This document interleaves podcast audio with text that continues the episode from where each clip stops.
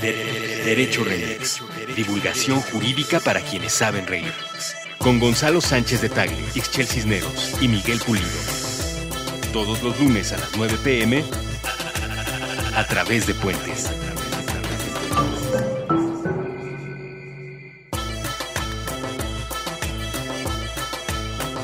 Buenos días, buenas tardes, buenas noches, buena madrugada o cualquier momento en el que los encontremos escuchándonos en este podcast.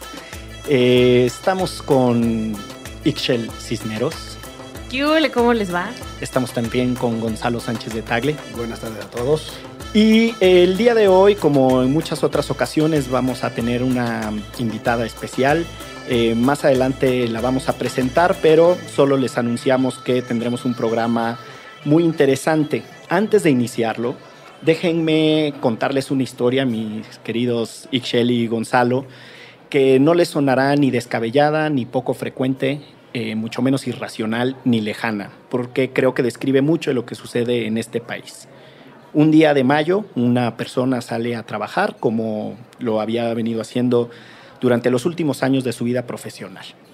Después de unas horas en las que el patrón de conducta no es normal, es decir, no había regresado a su casa, su familia entra en preocupación y comienzan a hacer algunas indagatorias, a tratar de tener información de dónde podría estar esta persona. La clásica búsqueda primero con los amigos, no andará de borracho, no andará por ahí, etc. Dos días después de no aparecer, la familia entra ya en una preocupación mucho más seria y, a mi juicio, de manera muy tardía, lo que significa mucho para la historia que vamos a contar, decide finalmente la familia acudir con las eh, autoridades para reportar que un integrante de su familia no ha regresado desde hace bastante tiempo. Es decir, que lo consideran una persona desaparecida y que eso los tiene preocupados.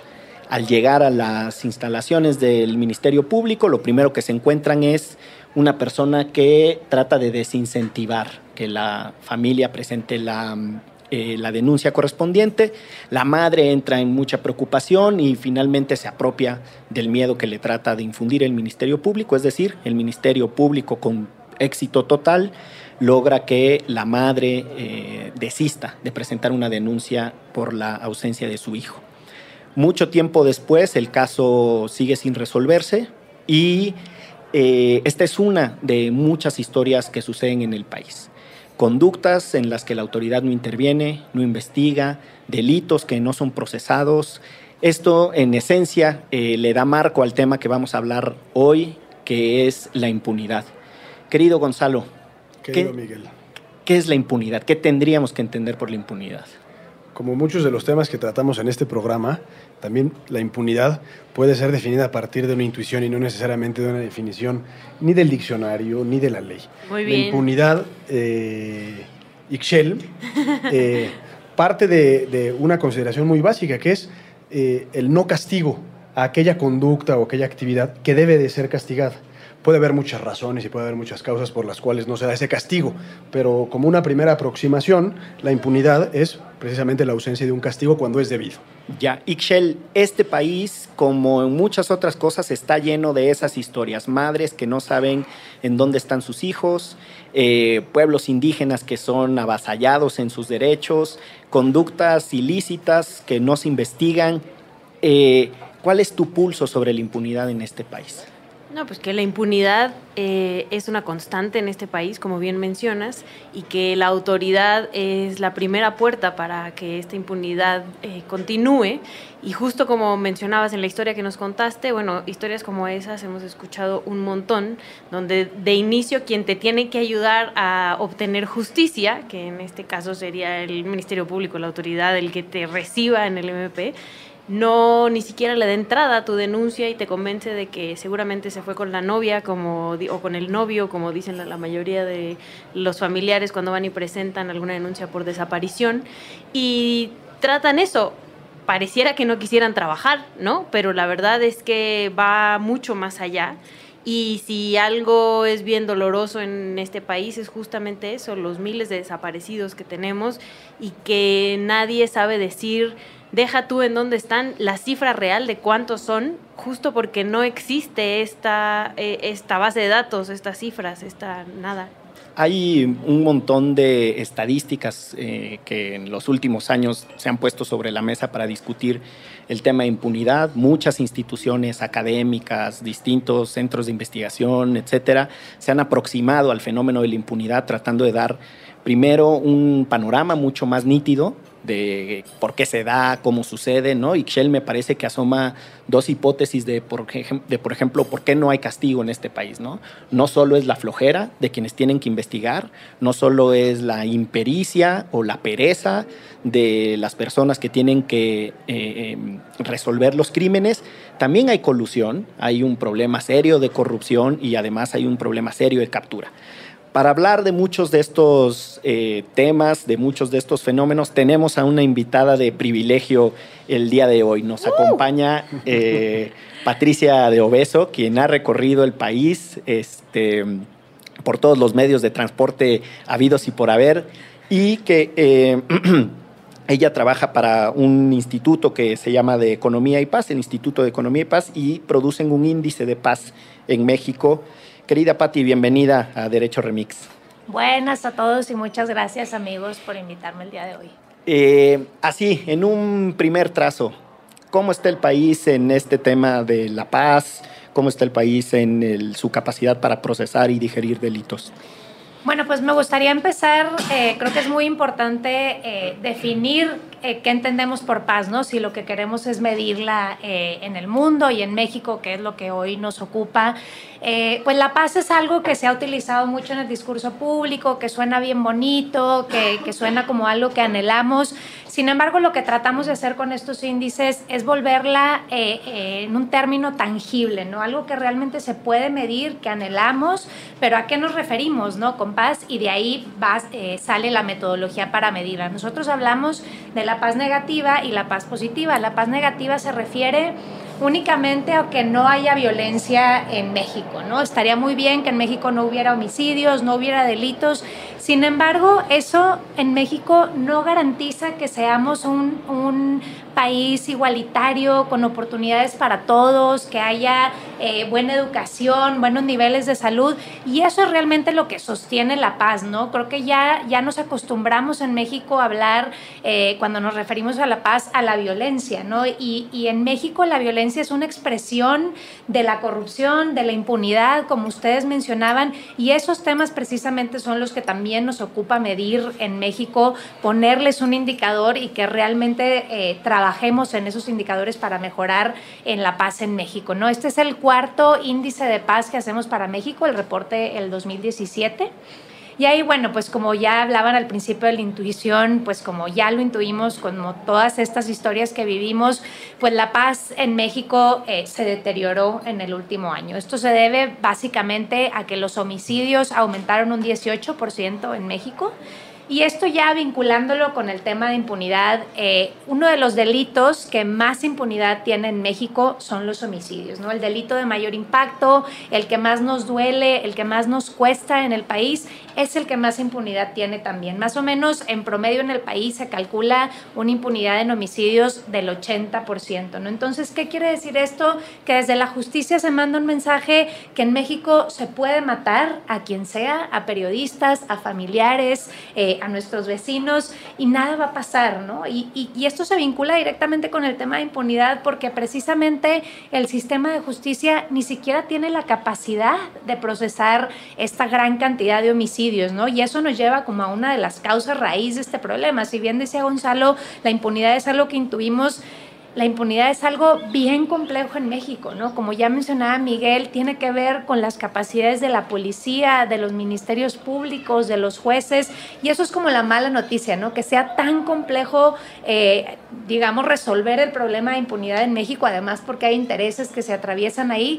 La buena noticia, que creo que es también con lo que debemos quedarnos, es que tenemos una reforma al sistema de justicia que precisamente, por lo menos en el papel, eh, debería de garantizar eso, ¿no? Y, y, creo que nos hace falta conocerla más, nos hace falta difundirla más y ese es uno de los objetivos del índice también, ¿no? Hacer un, eh, pues sí, una clasificación a nivel estatal de cómo están las cosas en cada estado y qué se tiene que hacer para acabar con la corrupción, con la impunidad y al final del día mejorar con el contexto de violencia que vivimos hoy día en México. Y justo no han dicho autoridades que con este nuevo sistema de justicia penal han aumentado los delitos y han aumentado los homicidios porque dejan libres a los culpables.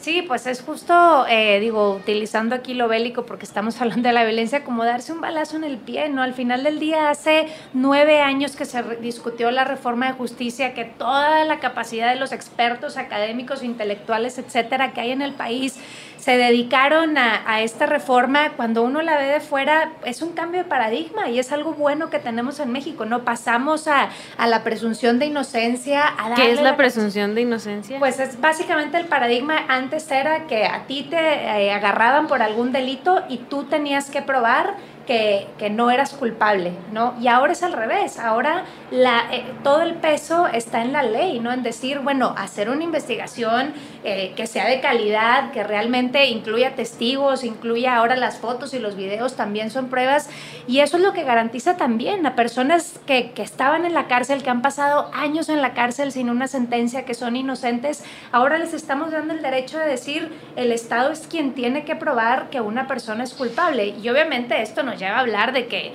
pues quienes están en la cárcel, eh, me atrevería a decir que no son los que deberían de estar, ¿no? Están en la cárcel quien robó un kilo de barbacoa, que es un caso muy conocido en el país, ¿no? Un señor que se robó un kilo de barbacoa y pasó años en la cárcel, y no están en la cárcel los, los corruptos, ¿no? Realmente quienes se roban y desfalcan al país, pues no están ahí, ¿no? Entonces creo que ahora quererle dar la vuelta a la, a la reforma del sistema de justicia penal y decir que es algo malo y que ahora estamos eh, dejando a los delincuentes libres, pues es como también la salida o la excusa fácil, ¿verdad? Otra vez echarle la culpa eh, al sistema de justicia cuando, claro, el, sistema es complejo y, habría que meterse a trabajar, realmente a remangarse, realmente tener voluntad de entenderle y pues eso ya se vio que no les gustó, ¿verdad? Y no les está gustando tampoco los resultados que está dando eh, eh, este nuevo sistema de justicia.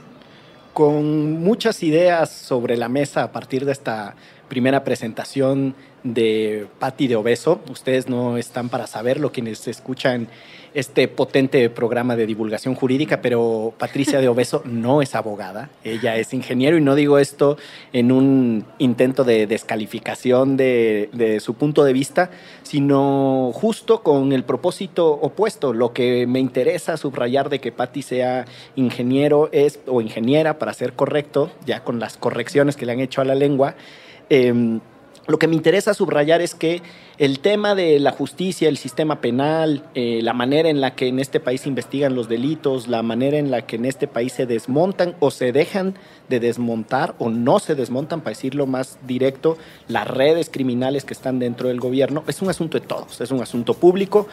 Hacemos el primer corte de Derecho Remix. Estamos con la ingeniera que más artículos del Código Procesal de, seguro, del Código de Procedimientos. Penales se sabe, con el abogado más laureado de la colonia Condesa y con Ixchel Cisneros, la periodista que más paciencia le tiene a los abogados. Volvemos. Eso seguro también. De, de, derecho Remix. Mix. Mix. Mix. Mix. Mix. mix. mix. mix. Derecho. De, de, de Derecho Remix. Mirar una película es cruzar una frontera de la que ya nunca puede volverse. Se parece a abrir un regalo. Una vez que sabes lo que hay dentro, aunque vuelvas a colocar la envoltura en el mismo sitio, es imposible regresar la sorpresa a su lugar. Nos, nos, nos vemos del otro lado. Es una frase que los seres humanos deberíamos decirnos cuando entramos a una sala de cine y la luz se ausenta por un rato y empieza a caminar el proyector. Porque no sabemos en quiénes nos habremos convertido en la otra orilla, terminado el lapso. Ni el tiempo, ni el espacio, tiempo, ni la mente, tiempo, ni el cuerpo, tiempo, serán los mismos.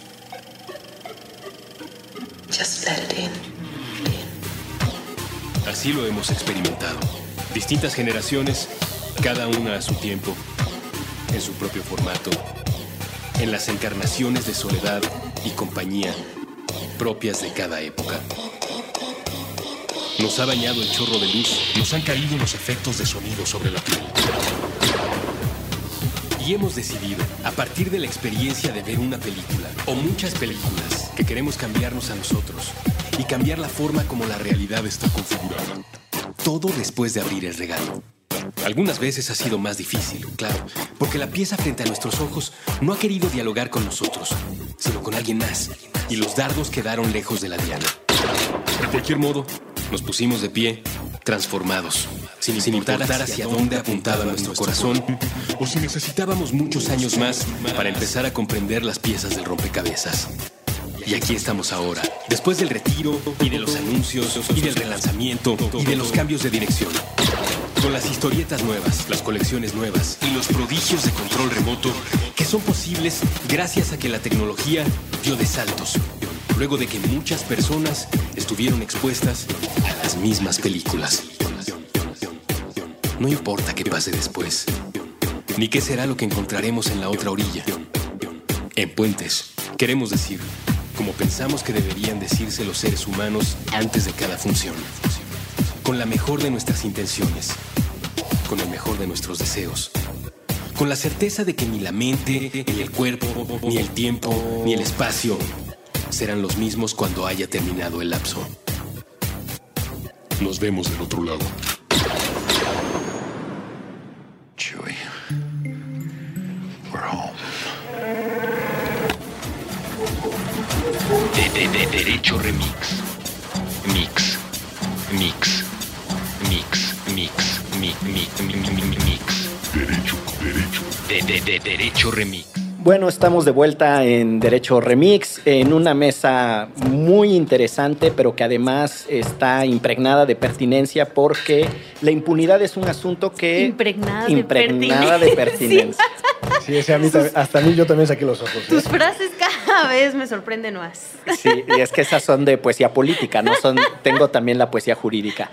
Eh, en, un, en, una, en una mesa de redonda de discusión que más pertinente no puede ser, porque la impunidad es una cosa tristemente cotidiana en este país. Y yo estoy seguro que, vamos, Ixchel, Gonzalo, Patti misma han tenido una experiencia que asocia eh, la falta de castigo o la falta de diligencia en la investigación, las autoridades no hacen las cosas. Eh, Gonzalo, ¿cuál ha sido la experiencia, si no la más traumática, la que tienes más presente desde, desde la vena personal? Pues, ah, en este momento estoy sufriendo una cierta impunidad en mi entorno inmediato, que es el siguiente, y probablemente no es tan devastador y desgarradora la historia, pero llevo seis meses sufriendo la compostura de mi calle. Ya presenté quejas al Instituto de Verificación Administrativa del Distrito Federal, a la Delegación Cuauhtémoc. Todo un ciudadano, O además. sea, claro, pues hay que, hay que, hay que Cumplir con las obligaciones. Exacto. Y el chiste es que mi calle lleva, eh, como si fuera un sitio de guerra, como si le hubiera caído una bomba, seis meses. Y, y te dicen que sí lo van a resolver y vuelven a abrir otra brecha y vuelven a, a- a modificar el drenaje y simplemente no puedo sacar mi coche hace seis meses. Y no pasa absolutamente nada. He escrito un par de columnas en medios de comunicación tratando de... de- Ejercer presión. de ejercer presión al señor delegado eh, y nada. Entonces digamos que, que estoy un poco frustrado porque mi calle eh, parece que es un despoblado y en realidad pues es aquí justo en la colonia Condés. Entonces ¿Quién, quién es tu delegado, Gonzalo? el señor Monreal. El señor Ricardo Monreal. Y le- que va que vuela para jefe de gobierno, según él. ¿no? Según Ah, él. según él sí. Bueno, y el tema más allá de los tintes políticos y al margen de las preferencias electorales que cada quien tenga.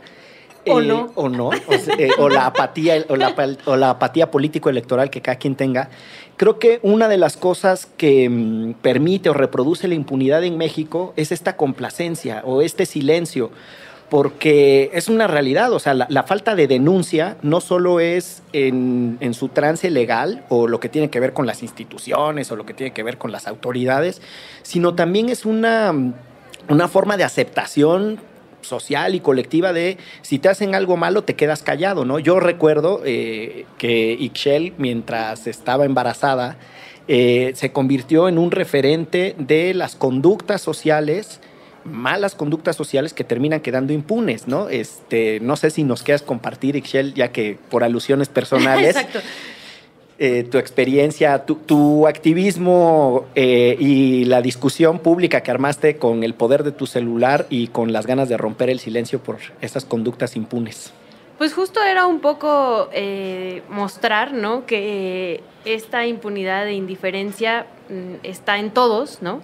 Y bueno, yo embarazadísima siempre usé el transporte público y justo me puse a denunciar cómo a la gente le importa muy poco el vecino y entonces puede ir una mujer eh, a 35 grados en el metro que además no sirve el aire del metro, ya desde ahí te están cobrando por un servicio mal dado. Entonces hace un calorón, mujer embarazadísima y nadie te cede el lugar, nadie te... Lugares, además, indicados para ello. O sea, justo es eso. Yo no...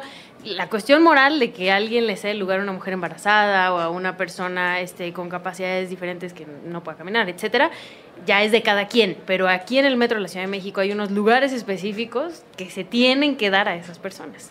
Entonces justo me dedicaba a grabar la cara de la gente cuando yo le decía que me dieran el lugar, ¿no? Y, justo como em, se hacen güeyes. O sea, es impresionante cómo la panza casi les iba picando los ojos a hombres, mujeres, este, niños, viejitos. Bueno, es más, creo que más eh, con todo, porque saqué mis estadísticas, porque usaba el metro, o sea, todos los días, dos veces en el día. Entonces saqué hasta mis estadísticas y todo, y la verdad es que sí, a lo mejor por esta cuestión de macho mexicano, los hombres tendían mucho más a darme lugar que las propias mujeres, que hasta cierto punto se podría pensar, bueno, yo puedo pasar por ahí, o sea, viéndolo de la parte individual, Sí, empatía. yo puedo pasar por ahí, esperaría que algún día me dieran el lugar, ¿no? Y no, eran creo que las que más güeyes se hacían y más volteaban a ver al piso, se hacían dormidas, etcétera. Y justo es como un todo, ¿no? Porque pues la autoridad tampoco hace nada, ¿no? O sea, como que el espacio está ahí, pero perfectamente podría ir un policía en el vagón y no decirle, oiga, señor, levante su traserito y déselo a la muchacha. Entonces, em, justo Y además de todo eso, bueno, subía mis videos, este, no solo a mis canales personales, sino también algunos medios los retomaban. Y los comentarios de la gente, fuck, literalmente esos eran los comentarios de la gente. O sea, yo no te embaracé, este, eh, la próxima vez usa condón. Muy, muy, o sea, esos son los menos agresivos que puedo decir al respecto, pero es justo esto, o sea, como una bola de nieve en el cual no estamos acostumbrados a pensar en el otro, quiero verlo así, igual lo que decíamos de el del Ministerio Público, ¿no? O sea, lo puedes llevar allá, no sé, llega una niña que fue abusada sexualmente y le dicen regrese mañana, ¿no? O, uy, híjole, fíjese que esta no es la oficina que se encarga de eso, ¿no? Este, o vaya a su casa, nada más no se bañe y regresa mañana a las 9 de la mañana. Y eso además, o sea, es también una experiencia muy cercana que está tremendo, o sea, está tremendo que el no pensar en el otro te lleva a justo la impunidad en miles y miles de agresiones y actos que suceden en este país. Yo encuentro en lo que nos cuentas, Ixchel, no sé cómo lo vean ustedes, pero muchos trazos de, que dibujan por qué la impunidad se reproduce tanto en este país. ¿no? Primero es la facilidad con la que se rompen las reglas. No importa si la regla te parece pertinente o impertinente. En el metro hay un señalamiento, hay una regla. eh, la persona que tiene que tramitar o que tiene que despachar algún trámite burocrático tiene reglas específicas y esas reglas se rompen, se evaden, se saltan, como ustedes lo quieran ver. Y eso ya en sí mismo marca un mensaje, ¿no? Tenemos un problema con, con, eh, con el, vamos, con el cumplimiento de, la, de las regulaciones, de manera general. Segundo, esta manía que además yo creo que se va poniendo cada vez más peligrosa de trasladarle a la persona afectada, agraviada o víctima, la palabra que ustedes decidan utilizar, la responsabilidad de lo que sufre. ¿No? Este, si a Ixchel no le dan el lugar en el metro, parece una tontera, pero todavía terminan agrediéndola y diciendo, pues yo no Yo te no te embaracé. cogí, Exacto, literal. ¿no? Esa era la palabra. Eh, Pero si tenemos el caso de las agresiones sexuales contra mujeres, ¿no? Es la violencia sexual contra las mujeres termina además con un traslado brutal de responsabilidad a las mujeres diciendo, ¿para qué te vistes de esa forma? ¿Para qué sales provocativa? ¿No? Hay, hay todavía un traslado, insisto, perdón por lo reiterativo, de la responsabilidad a la persona afectada, agraviada o víctima, vamos, para decirlo en su sentido más amplio. Pero hay un tercer componente que además es a nadie le importa que se rompan las reglas a pesar de que existe la probabilidad de que también le suceda. O sea, hay un desapego eh, incluso con lo que está sucediendo a nuestro alrededor. Y yo creo que eso es mucho de lo que recupera el esfuerzo del índice. eh, y yo me imagino, Patti, que en vamos, los trayectos que has hecho para presentarlo en un montón de auditorios, las de historias que has de haber escuchado, que reflejan estas tres cosas, ¿no? El- la facilidad con la que se rompen las reglas, el traslado de responsabilidad a otra persona o el, ¿no? Casi que el acusar eh, al que sufre algo de que es su propia responsabilidad, eh, todo lo que le acontezca, si te atropellan es por idiota, si te roban es por Eso también me pasó. Así, y de hecho sí, y también fue famosa en redes sociales y en medios de comunicación. Y también fue una conducta que quedó impune. Y también quedé impune. Este, pero entonces, Pati, creo que ahí en tu, en tu experiencia de contacto con las personas, eh, al presentar el índice, seguro has recuperado mucho de estos testimonios. ¿Alguno que nos quieras compartir que te parezca potente? Sí, miles, miles, como dices tú, de, de este tipo, ¿no? Los desaparecidos, las más comunes en el transporte público. Las que más me, me impactan o me duelen, y creo que resume un poco lo que estaban diciendo, es todas las que tienen que ver con incluso el miedo y la desconfianza en el sistema de justicia, lo cual me parece escandaloso, ¿no? He escuchado mil historias de, eh, estoy en Guerrero, en, en las veces que ido a Guerrero, vivo aquí y ya no me sale negocio tener mi negocio porque pago más o te- me cobran más de, de, de- de piso, de la- el, el crimen la organizado, de la extorsión, que lo que le estoy sacando al negocio, entonces pues ya voy a cerrar el negocio, pero además... ¿A ¿Con quién voy? ¿A dónde lo denuncio? Me da un pavor, o sea, ir con la policía o ir al, al Ministerio Público porque no sé a quién se lo estoy denunciando. Y eso a mí de veras me parece escandaloso y es como este término que utilizan de, de revictimización, ¿no? Uno es víctima como cinco veces, ¿no? Cuando, te, cuando pasa el delito, luego cuando no tienes confianza en ir a denunciarlo o vas a denunciarlo y te dicen, oye, mejor no lo hagas o no te conviene o, o simplemente no te pelan, ¿verdad? Lo cual ya también, o sea, la, vulnerabilidad que tienen las personas es impresionante y, y además no confiar en el sistema de justicia de veras me parece algo de locos en este país, ¿no? El INEGI cada año nos dice que el 90% de los delitos en México no se denuncian, ¿no? O sea, simplemente más imaginar que las cifras oficiales que nos da el gobierno, de eso súmale por lo menos un 90% en muchos delitos, ¿no? Porque la gente no los denuncia porque dicen es una pérdida de tiempo o me da miedo, ¿no? Entonces, yo cada vez que oigo esas historias digo, chale, de veras qué gacho. O sea, que, que además de que eres víctima de, de, un delito o un familiar, ni siquiera sabes a dónde correr, ¿no? Y creo que eso es como lo más, lo más humano y lo más doloroso de la impunidad, que no tenemos en México un sistema de justicia, un Estado de Derecho, o llamémosle como quieran, de, de, que algo, hay algo que vale, como dices tú, ¿no? Y este típico ejemplo burdo que ya hasta risa da, ¿no? Pero que vamos a otro país o vamos a otro lugar y uno se cuida de la ley, ¿no? Porque sabe que pues allá anda un policía que, que anda por lo menos viendo qué onda o, o hay eh, ministerios públicos o que, que, sí hacen valer la ley y aquí eso no sucede, ¿no? Ayer que veía la tele y veía a Duarte con todo el tema de Veracruz, o sea, de verdad, su sonrisa por lo menos a mí me decía no, que me lleven a la justicia mexicana, pues esa quiero, ¿verdad? Porque esa es la que no existe. Porque voy a salir libre, claro, seguro. Y qué, qué diabólico, ¿no? Como a mí eso me parece, de verdad me duele y cada vez que escucho estas historias, lo que más me duele es que cómo les ayudamos, ¿no? Y, justo en este tema de, de, ser ingeniera y de la impunidad en México, a mí me lleva a pensar, y lo dijiste hace rato, es un tema de flojera muchas veces, ¿no? O sea, sí, a veces es tema de que no les conviene o no les interesa que la justicia sea mejor, pero a veces es de flojera, ¿no? Porque claro, hay que capacitar al policía, hay que dignificarlo también, porque hay que decirlo, ¿no? A los policías en promedio les pagamos 9 mil pesos al mes digo, va la persona que anda ahí en la calle también rifándosela, pues también qué onda con los, con los derechos de los policías, ¿no? Y justo es lo que tratamos de, de reflejar en el índice, refiriéndonos a temas concretos, ¿no? ¿Cómo están los homicidios? ¿Cómo está el sistema de justicia en Guerrero, en Nuevo León, en Nayarit? ¿Cómo están las cifras oficiales? Tratar de dar un poco de luz a ese proceso que se ve como no importante, como que da flojera, pero que realmente ahí es donde está la llave de cambio en el país, ¿no? Que se nos acabe la flojera, que haya más voluntad y que se haga valer la ley pues lo que eso nos cueste, ¿no? También en el tema económico eh, analizamos cuánto nos cuesta la violencia, ¿no? Por, eh, por persona en el país. Nosotros calculamos 23 mil pesos por persona que es muchísimo, ¿no? Y ahí obviamente es porque tomamos en cuenta los costos directos. Porque más somos muchísimos mexicanos. Sí, échale, por familia nomás, ¿no? O sea, por ejemplo, y esa cifra en Guerrero es de 53 mil pesos. Ahora que acabo de estar ahí, decía, ya olvídate de lo que hacen con esos recursos, que, se lo, que nos los den, ¿verdad? Lo que podría ser una familia en Guerrero con 50 mil pesos por persona al año, pues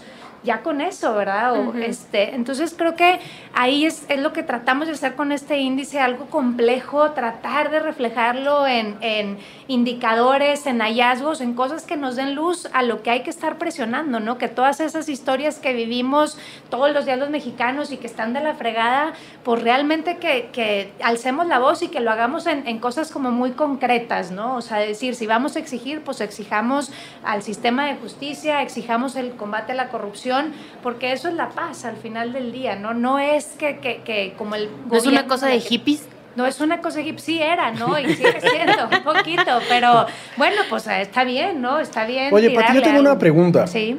Eh, estamos hablando mucho de, de, que en nuestra sociedad eh, no nos responsabilizamos por el prójimo, que puede partir de, de, de, una aceptación del diferente, de una aceptación a lo mejor del que es igual a mí, pero no lo, no, no, no, no lo respeto, uh -huh. eh, tolerancia, etc. Entonces creo que puede ser una buena semilla para, para, empezar a entender el problema de la impunidad. Es decir, si, si, en mi propio jardín soy intolerante con el prójimo, entonces probablemente eso se replique en el resto de mis actividades cotidianas. Pero por cuanto a las causas respecta uh -huh. de, la, de, la, impunidad, es decir, ¿dónde podríamos poner más el, el asiento? Es decir, en una cuestión cultural. elaboró, elaboró, el, elaboró lo más profundo de la densidad teórica. Claro, Pero bueno, ¿dónde podríamos poner más el acento, no el asiento? Exacto. Eh, en, una, en un paradigma cultural, es decir, en la composición de nuestra sociedad, o en realidad porque el sistema de justicia no funciona y es cosa de apretar ciertas tuercas y, y ponerle más empeño al sistema eh, al nuevo sistema de seguridad penal? ¿Hacia dónde crees que debemos enfocar las baterías para arreglar las causas? Sí, es una buena pregunta, ¿no? Y mucho nos la hacen cuando vamos a hablar de paz, ¿no? Y decir, oye, pues hay que empezar también por el individuo y la persona y la tolerancia, por supuesto, ¿no? Los, como lo tratamos de enmarcar, y es difícil encontrar cifras de, de estos temas, pero lo enmarcamos en una cosa que llamamos las buenas relaciones con los vecinos, ¿no? Simplemente el INEGI también hace este tipo de preguntas a los ciudadanos, oye, ¿qué tan dispuesto estás a involucrarte en un asunto de tu comunidad? Como dices tú, exigir que arreglen el bache o arreglen eh, eh, el foco, y la gente, o sea, hay Solo estados, le interesa el chisme, ¿no? Sí, en esta, hay estados que 15% de las personas dicen, no, pues yo sí como que le entro, ¿no? Y decimos, oye, todo el mundo habla en Twitter y en todos lados que hay que cambiar la ciudad y el país y el mundo entero, pero a la hora de tu, de tu colonia o tu vecino a todo el mundo le vale, ¿no? O sea, pues ese quién sabe quién es. Y, y por supuesto, hay que empezar por ahí. Creo que también, como este paradigma también de antes de los gobiernos malos, ciudadanos buenos, pues también que ya se vaya acabando, ¿no? Porque también los ciudadanos somos corruptos, también, como dices tú, somos intolerantes, ¿no? También somos flojos. Somos todo eso que criticamos, ¿no? También lo somos y creo que eso se tiene que acabar, pero cuando vemos la estadística eh, en el país, ahora sí lo que arroja el índice es que lo que más se correlaciona con la violencia en México hoy en día, y esto por los últimos por lo menos cinco años, es la corrupción. ¿No? Y, y, vuelve a lo mismo, la corrupción de los mismos ciudadanos, pero la corrupción que hay en el gobierno, ¿no? O sea, al final del día la corrupción es un fenómeno que vemos eh, en, en, temas de violencia, en temas de pobreza. Entre, tú dime un problema que hay en México y, y cualquier problema está, se correlaciona o la corrupción sí. está ahí presente, ¿no? Entonces, sí creo que nos estamos por lo menos acercando en México y eso me gusta y me da esperanza a reconocer eso, ¿no? Que es un primer paso, la corrupción que está metida en nuestras propias acciones como ciudadanos, que está metida en el gobierno y que es un problema súper concreto que tenemos que ver cómo le hacemos entre todos para acabar con él, ¿no? Pero creo que eso es como que un poquito lo que a mí me da esperanza, ¿no? Que ya estamos por lo menos todos... Eh, de acuerdo en que ese es el principal problema que hay en México. Y luego, relacionándolo con el tema de la impunidad, siempre es la pregunta, ¿no? El huevo o la gallina, ¿qué, ¿qué, se dio primero, la corrupción y la impunidad? Pues, pues ahora sí que ya se volvió algo ahí borroso, ¿verdad? Obviamente la impunidad genera más corrupción porque la gente sabe que pues, se puede robar No todo lo que quiera o matar o lo que sea y no va a pasar nada. Este, y obviamente que la corrupción también genera más impunidad y pues así nos la llevamos. Esa ya la habías dicho, la impunidad genera... Ah, no, perdón. no, no, ¿No? perdón, estabas bien, estabas bien. Este, entonces, bueno, creo que eh, sí difícil a veces tratar como de simplificar en cuál es la llave de cambio, cuál es la entrada. Este, hay muchas Sobre cosas todo en un país donde el presidente recibe una casa de uno de los contratistas este que al cual le dio dinero su gobierno, ¿no? Entonces, y no tuvo castigo.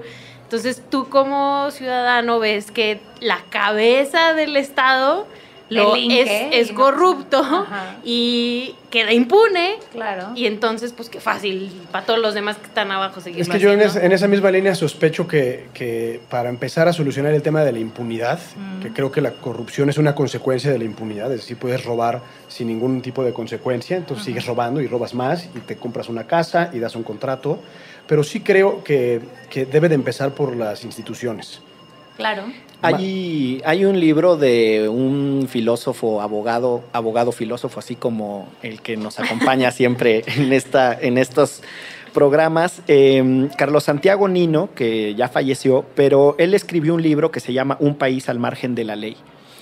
Y el, el libro que tiene un apartado en donde se mete durísimo a la teoría de juegos y explicar, ¿no? Con, con esta lógica de por qué, eh, cómo se resuelven los dilemas, ¿no? ¿Qué explica las conductas? Yo soy corrupto porque no calculo lo que le va a pasar al otro, etcétera. Entonces tiene un apartado muy denso de teoría de juegos, pero tiene otra parte muy descriptiva, narrativa, en donde precisamente lo que hace es eh, señalar que las instituciones argentinas de, inicios de la década de los 90 en realidad están vacías. Y cuando uno lee ese libro, eh, piensa en México, por lo menos a mí me sucedió, es inevitable y tiene mucho que ver con eh, que reproduce ciertas condiciones en las que la ley se viola, ¿no? Por eso el país se llama un país al margen de la ley. Y es, pues las instituciones no funcionan, las instituciones simulan, ¿no? Este, eh, los poderosos siempre están un escalón arriba y tal. Cosas que todo mundo aquí ha vivido y que no hay que hacer un tratado eh, científico para describir. Pero me parece que el, el punto central está en que, pues sí, uno podrá tener conductas mejores en lo individual y uno podrá tener una expectativa de mejor vecindad o que el vecino sea mejor, pero con la pena, yo no le pago a mi vecino para que sea mejor persona. En cambio, sí le pago a las instituciones para que funcionen. Claro. Entonces ahí sí creo que también hay que empezar a distinguir las responsabilidades, ¿no? Porque si no, todos nos ponemos en esta lógica de el cambio está en uno mismo, ¿no? Y entonces, si tú... Vámonos todos a yoga. Exacto. Hagámonos hippies. si tú mejoras, Que no Trump se, mal. si tú mejoras, Trump se compone, ¿no? Este, si tú mejoras, el narcotráfico dejará de ser violento. Pues no, hay cosas en donde en realidad solo la, mm, el funcionamiento institucional y la buena gestión de gobierno va a poder corregir eh, ciertos desastres en los que estamos. ¿no? Pero además de eso, podemos exigir porque les pagamos. O sea, literal, viven de nosotros. Eso es lo que tenemos que entender como ciudadanos y No, ciudadanas. aparte ahora ya también, ¿no? Ahora eh, el presidente nos ha tratado de vender esta de que la corrupción es cultural, ¿no? Ah, sí. Como que uno nace con Aprendamos el a vivir con ella. Ah, exacto. Y que pues por eso él también va, Sí, porque es a suprimir la rabia interior, ¿no? Y yo creo que es nada más falso que eso, ¿verdad? El sistema, como dices tú, es corrupto, las instituciones son corruptas, o sea, así es como funciona la cosa, ¿no? Así es como funciona el juego y eso es con lo que tenemos que acabar, ¿no? Y, ahí es donde entra el, el valor, ustedes lo saben, de, pues, de la ley y de que pues sí, la justicia también es algo como medio subjetivo, qué es la justicia y para quién y cómo, ¿verdad? Pero definitivamente la que tenemos en México me queda claro que no es, ¿verdad? Sobre todo teniendo las cárceles que tenemos hoy en día, que es un otro tema que a nadie le interesa, ¿verdad? Porque son los malos los de la cárcel que se maten, dicho por gobernadores, me ha tocado escucharlo. Eh, y creo que ahí es donde nos volvemos también como, pues, ciudadanos bastante gachos, ¿verdad? O sea, que, que, que, no le entendemos al tema o no queremos entenderle y no exigimos lo que habría que estar exigiendo. Y entonces, para algunos, el tema de que la corrupción es cultural, pues como que suena a buena justificación. Claro, es un, es, un pretexto, es un pretexto liberador de, de, bueno, como todos los pretextos, ¿no? Liberador de responsabilidades. Eh, con algunas de las ideas eh, que nos comparte nuestra invitada especial del día de hoy, Patricia de Súper especial. Súper especial. la ingeniera que, eh, insisto más, artículos del Código de Procedimientos Penales se sabe, el unificado, el que, que peleó por él, que conoce el nuevo sistema de justicia penal acusatorio. Eh, bueno, hacemos una pausa y volvemos a Derecho Remix. De, de, de, derecho Remix. Mix. Mix. Mix, mix, mix, mix, mix, mix, mix. Derecho, derecho. De, de, de derecho remix. Los Reyes del Beautiful. El arte del pancraso con, con muelas de gallo y cascacho. Nuevo episodio todos los sábados a la 1 pm. Puentes.mmm.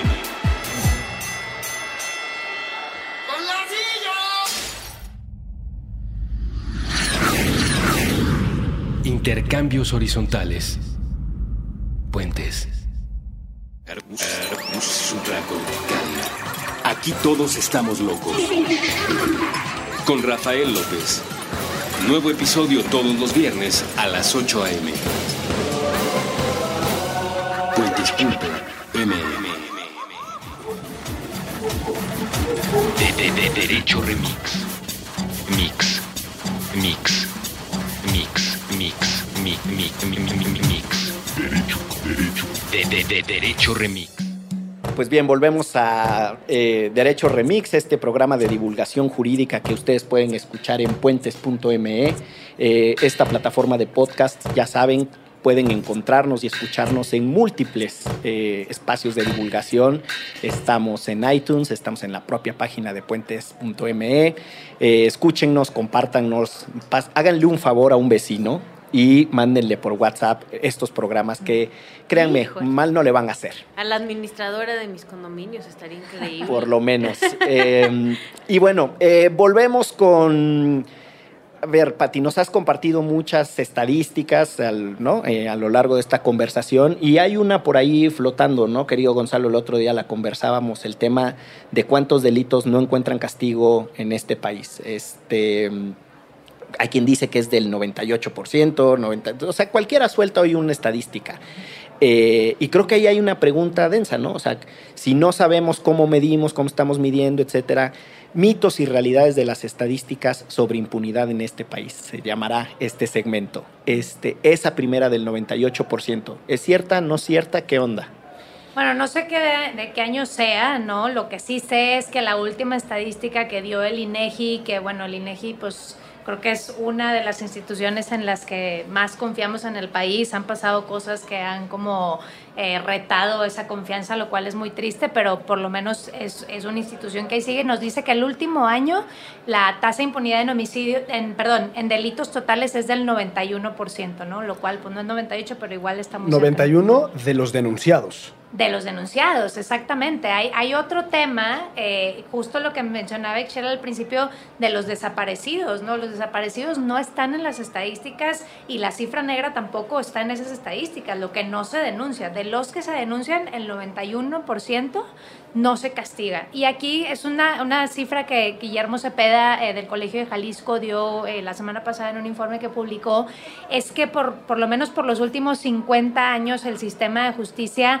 solamente tiene la capacidad y cada año sen- o sea, llegan una sentencia a 4.300 delitos, 4.300 En todo el país. En todo el país. A o ver. sea, no hay, no hay capacidad para más. Aunque haya más delitos, Que al- seguro los hay. Claro, por supuesto, es lo que estamos Deja viendo, en ¿no? una colonia, en la Ciudad de México, deja tú en el país. Es 4.300 sentencias. Exactamente. ¿Condenatorias o absolutorias? Exactamente. Una, un- una A ver, venga, venga, ¿Con otra vez. ¿Con culpable abogado. o sin Exacto, culpable? Eso. Sí, sentencias, pues, exacto, que llegue a una, eh, a una resolución el caso, ¿no? Entonces, lo cual nos habla de que aunque hubiera la voluntad o aunque hubiera más delitos, como hemos visto en los últimos años en México, no hay la capacidad en el sistema de justicia para procesar más delitos, ¿no? Eso es lo que él encuentra que cada año constantemente es así. Entonces, pues creo que, como decía en un principio, es un problema también de, pues sí, de capacidad y, muy complejo, ¿no? Porque uno diría, bueno, es que no hay suficientes recursos o no.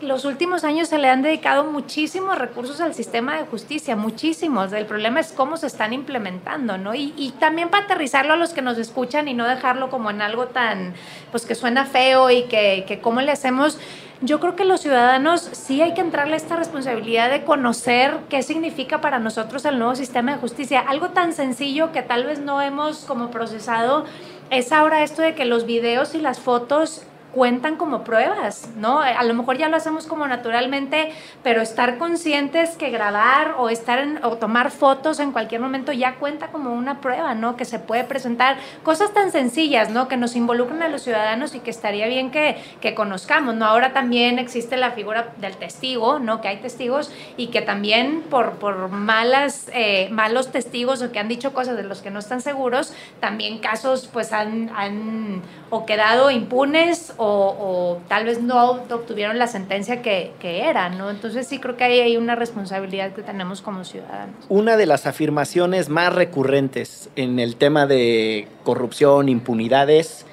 eh, esto no pasa más que en México.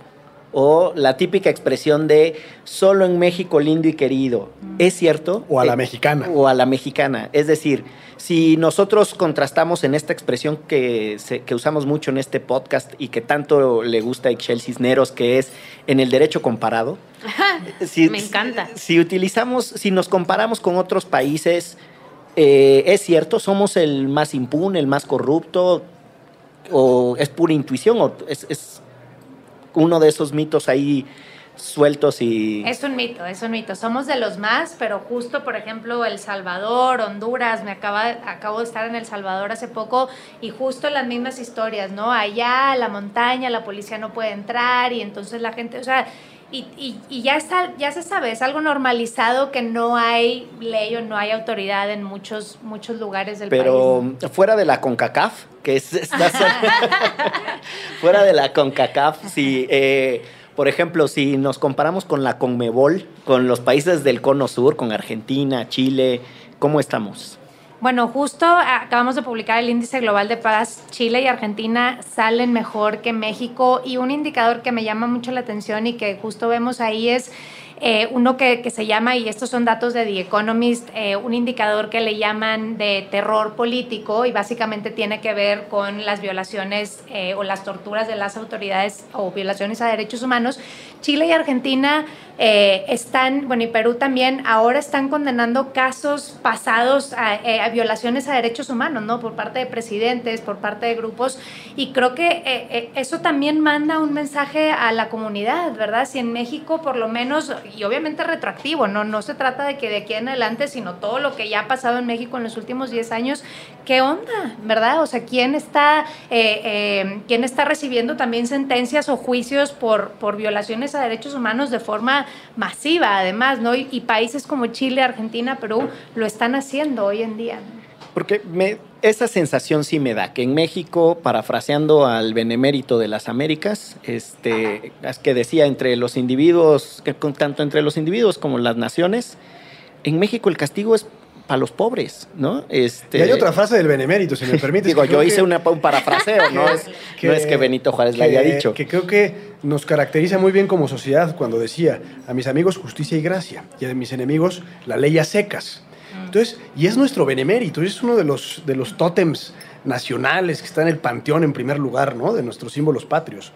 Y entonces pensar que a nuestros amigos justicia y gracia, entonces ya es hablar del compadre. Y entonces creo que eso sí lo tenemos de alguna forma, y no sé si coincido con nuestro presidente Enrique Peña Nieto, pero creo que sí, de alguna forma está eh, muy metido en nuestra forma de, convivencia cotidiana. Al amigo, justicia y gracia. Y al que no conozco, pues todo el peso de la ley. Con otra frase, hágase la voluntad de Dios en los bueyes de mi compadre. A mí no me toquen. Y creo que sí nos caracteriza eso mucho como sociedad. No, bueno, y digo, no, es que uno niegue la aproximación cultural o la explicación cultural del circuito corrupción-impunidad eh, o delitos e impunidad o cualquier secuencia que termine en impunidad. El tema está en que me parece que es una explicación inaceptable viniendo de un presidente de la República, ¿no? Punto número uno. Y además, ¿qué esperaríamos? ¿Que todos los bebés ya... o Sí, sea, te- nace mi bebé de un año ya nace corrupto? Ya ahorita le va a quitar este, los dulces a sus hermanos y se los va a comer sin compartir. Bueno, la No. explicación cultural te diría no que nace corrupto, pero que se va a volver porque es el ambiente en el que se desarrolla. Pero para todo fin práctico es lo mismo, ¿no? O sea, no es una cosa genética, sino un, un determinismo cultural. O sea, al final te sabes ya cuál es el final, el final de la película, porque todos son eh, corruptos en esa sociedad y no hay manera de que se resuelva. Y digo, yo, yo puedo entender que, que alguien, un estudioso del tema, etcétera, dé una explicación cultural. Insisto, no puede ser una justificación del presidente casi para avisar que van a quedar impunes todas las conductas propias y las de su entorno, ¿no? Entonces, ahí están como, me parece que como salpicadas algunas de las cosas que nos tienen de cabeza como país. Este, este es un pequeño esfuerzo de Derecho Remix para decir no a la impunidad, no más corrupción. Eh, querido Gonzalo, el abogado más laureado de la colonia Condesa, este, tres ideas para entrarle a la impunidad, eh, tres recomendaciones como abogado. Pues yo primero partiría de una reflexión general que se ha hablado mucho y creo que tanto que hemos perdido el foco de lo que realmente es el Estado de Derecho. Eh, creo que el Estado de Derecho, en términos muy sencillos, debe de ser la aplicación de la ley para todos por igual. Eh, y para todos no se refiere que eventualmente puedas ejecutar ante un juez un contrato incumplido, etcétera, sino para absolutamente todas las personas que viven en el país, para la gente que vive en la sierra, para la gente que vive en, en- cualquier parte del país. Eh, yo pienso que el problema por el que atravesamos de impunidad es el primero de los grandes problemas que tenemos como país. Eh, si no aplicamos la ley de manera correcta, pues en realidad poco podemos hacer eh, de manera eh, para pensar en el futuro, por ejemplo. Eh, y creo que eh, sí atraviesa por tres cosas y, a- y- y en ello creo que es donde debemos de poner atención. Por un lado, eh, en, en el sistema de procuración e impartición de justicia, dígase Ixchel, el trabajo del Ministerio Público y los jueces y esa coordinación Bueno, ahora fiscales, ¿no? o fiscales, por un lado. Por otro lado, creo que sí debemos de pensar seriamente en que si no es un tema cultural, no es un tema genético, pero sí es un tema que ha perturbado nuestra convivencia social, de tal forma que vivimos en una ausencia no total, pero sí mayúscula de armonía entre nosotros, en donde no nos importa absolutamente nada lo que suceda eh, con el prójimo, siempre y cuando nosotros estemos bien. Y en ello creo que me refería al tema cultural de, de Peña Nieto, eh, no tanto que estamos en un tema genético. Eh, y en realidad creo que son dos, poner mucho énfasis, no sé si es un tema de dinero, que a lo mejor tú nos podrás decir más, Pati, como tal, eh, o, o dónde esté la primera tuerca que se tiene que apretar para que el, el resto del engranaje empiece a funcionar.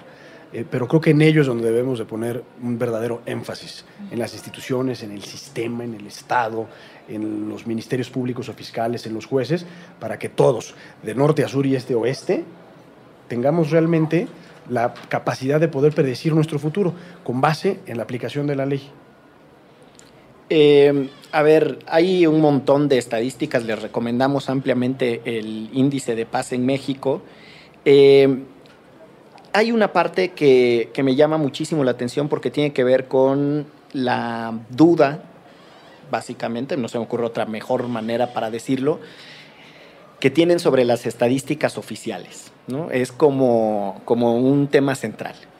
Y aquí, eh, digo, al margen de que Patti nos pueda eh, desarrollar más la idea de, por qué tienen esta duda sobre las estadísticas oficiales, me gustaría preguntarte directamente, Ixchel, ¿por qué no le creemos al gobierno? Pues porque nos miente. porque hay claras luces de que nos miente y de que abusa de su poder. Entonces, eh, una institución, por ejemplo, eh, como decía hace rato Patti, como el INEGI, ¿no? que es de las más confiables, de repente, de repente empieza a tener ahí unas dos, tres patas cojas que son públicas, entonces te das cuenta o te vas dando cuenta cómo la institución se va desmoronando, cómo se está enrolando en esta parte otra vez de corrupción, en impunidad. Un gran ejemplo es el INE, ¿no? que fue IFE, en el cual confiábamos y de ahora en adelante, ya con estas reformas, ahora sí va a estar increíble cuando fuéramos a votar y no sé qué y vuelve a ser el mismo cochinero que todas las otras instituciones eh, ya eran pues justo por eso dices, ¿cómo voy a confiar en algo así? ¿no? O sea, eh, creo que también somos un poco parte, ¿no? Y ahora que le preguntabas a Gonzalo como sus tres, ¿no? Claves, pues también está en nosotros exigir, ¿no? O sea, e, el, el que ellos puedan hacer todas estas cosas también es un poco porque nosotros se los permitimos. Entonces también tenemos que meternos en ese rol, tenemos que informarnos, tenemos que exigir, porque si no van a seguir haciendo lo que a ellos les dé la gana y van a seguir quedándose con todos estos millones que dice Patti que le estamos dando ya al, al sistema de justicia, pero que realmente no está siendo efectivo, ¿no? Patti, eh, si tuvieras que escoger una, una lección para los potenciales lectores del índice de paz. ¿Qué, qué lección deja el, el índice? ¿Cuál es su mensaje concentrado? Bueno, primero nada más sí puntualizar en el tema ah, de... Ah, perdón, claro, lo de las estadísticas. Sí, lo de las estadísticas, porque por ejemplo, si ven el de hace dos años, eh, cuando eh, vimos el índice y cómo habían quedado los datos, de repente nos encontramos a Veracruz en los cinco estados más pacíficos del país. Y dije, en la madre, ¿no? ¿Cómo vamos a comunicar? Perdón, no sé si puedo decir malas palabras. ¿En qué momento? Los puedes decir con todo lujo de impunidad. Eh, dije, híjole, o sea, número uno, ¿cómo es posible esto? Y número dos, ¿cómo, cómo comunicarlo, verdad? Y entonces, pues hay que moverle la metodología o hay que ver qué hacemos con el índice, porque ¿cómo es posible que Veracruz esté en estos lugares, no? Una, una de los, de nuestro panel de personas que revisan el índice justo es del INEGI, me dijo, justo cuando salieron los datos y nos los mandaron, me fui a ver las estadísticas de victimización, las estadísticas de la Procuraduría de Veracruz, y es cierto lo que dicen ahí, o sea, ¿qué está pasando, por ejemplo, en un delito como es el delito de homicidio, que en teoría es donde menos cifra negra hay, porque hay un cuerpo, ¿no? Está el cuerpo ahí, está el dato, está el, el delito. Ahora resulta que en estados como Veracruz hay una discrepancia entre los datos que reporta el INEGI, que el INEGI lo hace a través de actas de defunción, ¿no? la Secretaría de Salud reporta tantos muertos porque un doctor así lo determinó y cómo los cuenta justo la Procuraduría Estatal, ¿no? que son estos datos que reporta la Secretaría de Gobernación. Ahora resulta que, que, que esa discrepancia o e, ese error es del 60%. ¿Qué quiere decir? Maquillar las cifras. Pues sí, ¿no? O sea, quiere decir que en Veracruz el 40% de los homicidios no quiere decir que queden impunes, es que ni siquiera llegan a los datos oficiales, ¿no? ¿Y qué pasa, por ejemplo, para, para que nos imaginemos eh, dónde está el error o la bolita? Es que, por ejemplo, encuentran una fosa común con 90 cuerpos y la policía va y abre una averiguación previa. Entonces, ¿qué pasa? Que se cuenta un cuerpo en vez de contar los 90 que había ahí, ¿no? Entonces... O sea, es una cosa como muy Por eso ¿no? creemos en las instituciones. Ahí está la respuesta. Uno dice, bueno, déjame ver todos los datos de los últimos 14 años en Veracruz, ¿no? Que son los que, que, eh, que, reporta el índice. Veracruz es un paraíso, ¿no? Ni siquiera los peores años para México entre 2009 y 2011, la Procuraduría de Veracruz eh, reporta un repunte en la violencia. No, ahí es un paraíso, ¿no? Y digo, tú, Miguel, siendo de allá, pues nos podrás decir si eso refleja la realidad, ¿no? y lo que está sucediendo. Entonces, para nosotros sí, muy difícil comunicar, pero también era, es parte de nuestra denuncia y es parte de nuestra aportación. Decir, la manipulación de datos, la falta de, capacitación en la policía y en los ministerios públicos de reportar la realidad, cada vez eh, se va haciendo menor, lo cual es escandaloso, ¿no? Porque el día de mañana nos vamos a despertar con un presidente con datos en la mano diciendo que México es un paraíso hizo, ¿no? Y, eso creo que es un problema. Que no se violan los derechos humanos. eso ya lo dijo humanos. Bueno, entonces, pues sí, la cosa es que ahora lo dicen con datos en la mano, ¿no? Entonces, pues qué onda, ¿no? Y qué estamos haciendo con eso. Y, yo también como dejar una, creo que un, tema muy importante con estos de la impunidad, la violencia, etcétera, pues sí, el primer paso es informarse, ¿no? Porque está bien tener estas conversaciones en la carne asada o en la noche con los amigos y tal, pero luego a veces también las pláticas son desinformadas, no aportan, y eso creo que es lo que estamos tratando de hacer con el índice, ¿no? Tomando un tema complejo eh, como lo es la paz, es hablar de ella, tratarla de volver, de, tratar de convertirla en algo como más simple, ¿no? Que con un dato, que con un, eh, con un índice podamos por lo menos referirnos a cosas más tangibles que podemos hacer, que podemos denunciar y poco a poco darle la vuelta a las cosas, ¿no? Pero que no se nos escapen las broncas como esta de que ahora pues, los datos oficiales están manipulados, ¿no? Creo que, pues sí, es un acto de valentía ir a denunciar cualquier delito, eh, obviamente lo reconozco, pero pues sí es una obligación al final del día, ¿no? Bueno, con una invitación a ser mejores ciudadanos, que me parece que ha sido el mensaje que flota a lo largo de la conversación, es decir, la impunidad y la corrupción y muchos del abuso de poder, muchos de los temas de los que hemos hablado eh, se desarrollan con, eh, con, mayor intensidad justo donde eh, la ciudadanía es menos participativa, donde la ciudadanía es menos informada, para todo fin práctico, en donde hay menos república, ¿no? Porque es donde la república es donde los ciudadanos están involucrados en los asuntos de todos, que son los asuntos públicos. Esto fue Derecho Remix, mi nombre es Miguel Pulido, estuvo Gonzalo Sánchez de Tagle Chel Cisneros y nuestra invitadísima especial, Pati de Obeso. Muchas gracias, hasta la próxima. Derecho Remix, divulgación jurídica para quienes saben reír. Con Gonzalo Sánchez de Tagle, Ixchel Cisneros y Miguel Pulido todos los lunes a las 9 pm a través de puentes.